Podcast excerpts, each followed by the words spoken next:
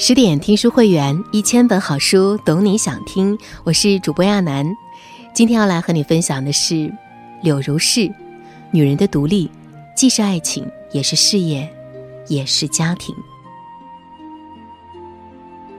她，一个风尘女子，却成了反清复明暗中的一支中坚力量。她。一个连父母都不知道是谁的无名小卒，却引得国学大师晚年专门为其作传。她，处在封建社会的暗夜，却能发出自己的女性之光。她就是明末清初最著名的妓女柳如是。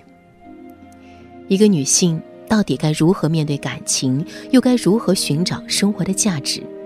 即使生在几百年前，柳如是的一生仍然能给我们提供参考的意义。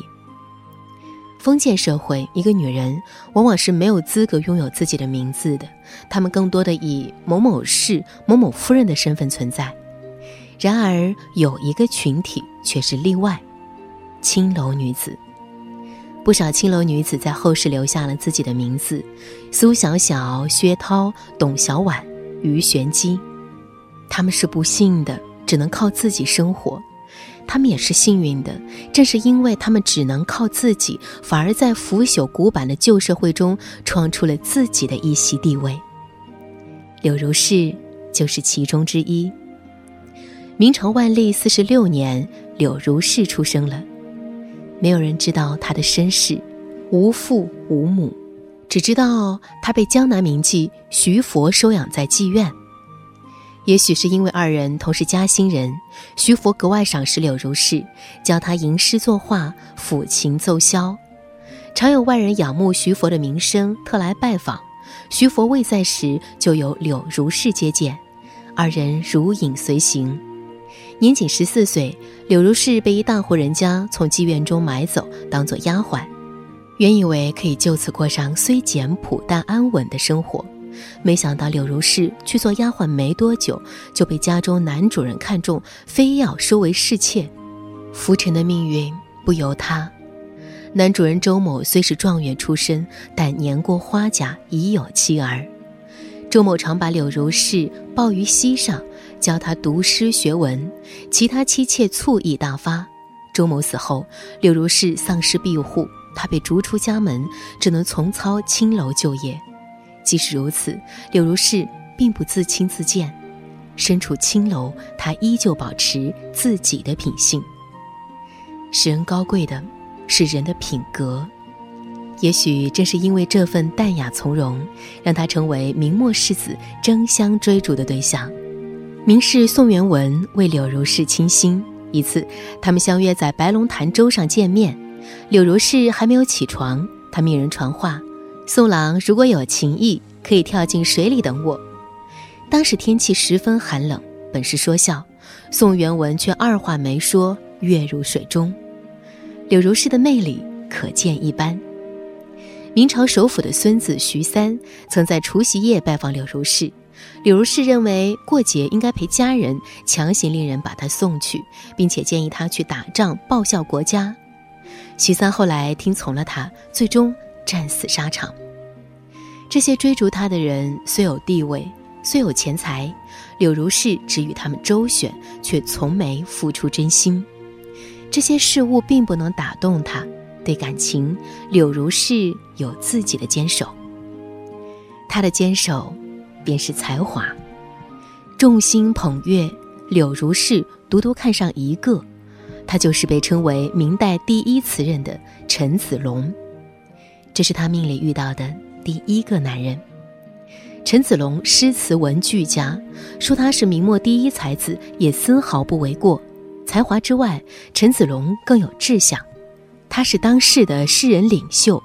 明清易代之际，陈子龙凭借他的铮铮民族气节，成为明末清初的江南风云人物。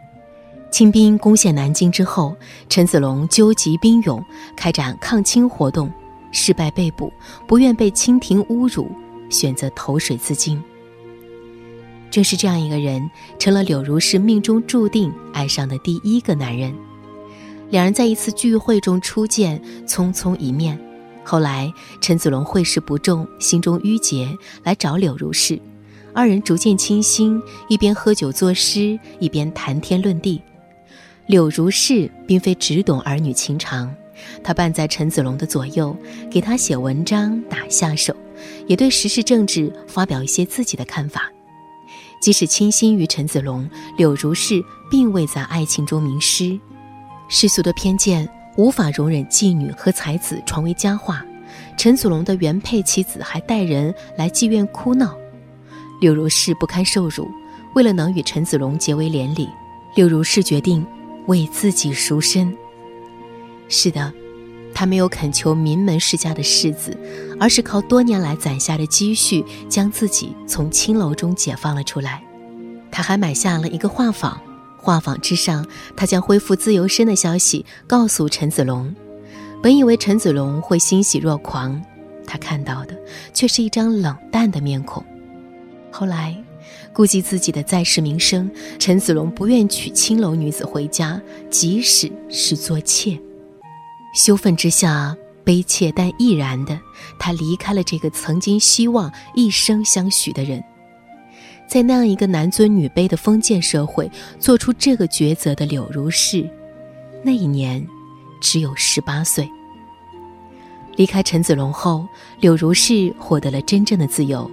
他给自己改了现在这个流传后世的名字，姓柳，名隐，字如是。如是出自辛弃疾词：“我见青山多妩媚，料青山见我应如是。”命运坎坷之后，所幸他遇到了钱谦益。明崇祯十一年，二十岁的柳如是结识了原朝廷礼部侍郎、二十八岁即得探花的钱谦益。仰慕于钱谦益的学识，当时他男扮女装，以柳如是的名号主动拜会钱谦益。柳如是递上自己的名帖和诗作，迅速引起了钱谦益的注意。他以自己的诗作和气节赢得了他的赏识。柳如是终于等到了，钱谦益对他很是珍惜，专门为他建造了一座别院，并命名为我闻氏。《金刚经》的第一句话即是“如是我闻”，钱谦益借此向柳如是表达自己的爱意。他又建一座藏书楼，命名为绛云楼，内藏自己多年珍藏的善本书籍，随时供喜欢读书的柳如是登楼阅览。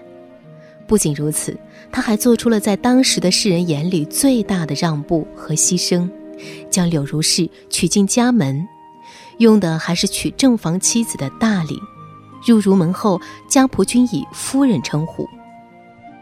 从一个孤身一人的风尘女子，到诗坛领袖的正房夫人，柳如是凭借自己的才华和对爱情的大胆追求，终于取得了自己的归宿。